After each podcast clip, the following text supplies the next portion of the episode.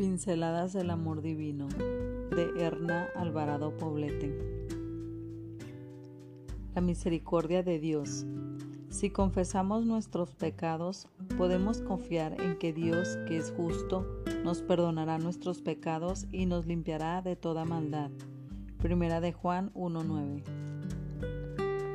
El pecado es el causante de la indignidad humana. Nos situó lejos de nuestro elevado origen y nos hizo perder la vista el hecho de que somos hijos de Dios.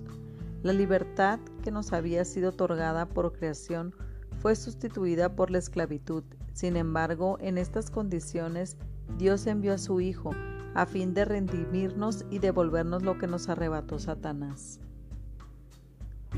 Los sentimientos de indignidad pueden arrebatarnos la convicción de que nada nos separa de la misericordia y la compasión de Dios por nosotros, y pueden hacernos vivir en la miseria espiritual.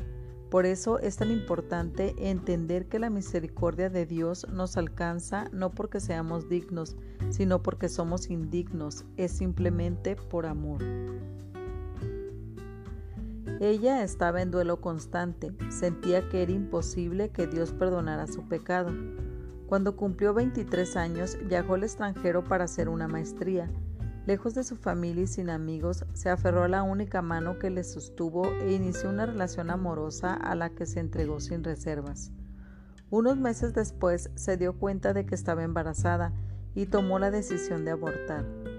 Regresó a su país con un título en la mano y una culpa en el corazón aún habiendo pedido perdón a Dios, no sentía haberlo recibido y su existencia era una cadena de reproches.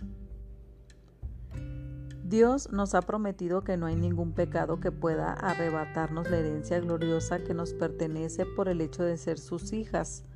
La persona que se siente indigna cree que no merece nada y el golpeteo de su conciencia culpable le dice que ha deshonrado a Dios y que eso no tiene perdón.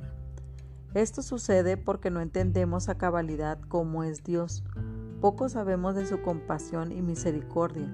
El Señor dice, vengan, vamos a discutir este asunto. Aunque sus pecados sean como el rojo más vivo, yo los dejaré blancos como la nieve.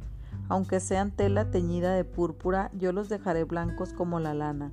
Isaías 1:18 Simplemente nos pide, vengan a mí todos ustedes que están cansados de sus trabajos y cargas, y yo los haré descansar.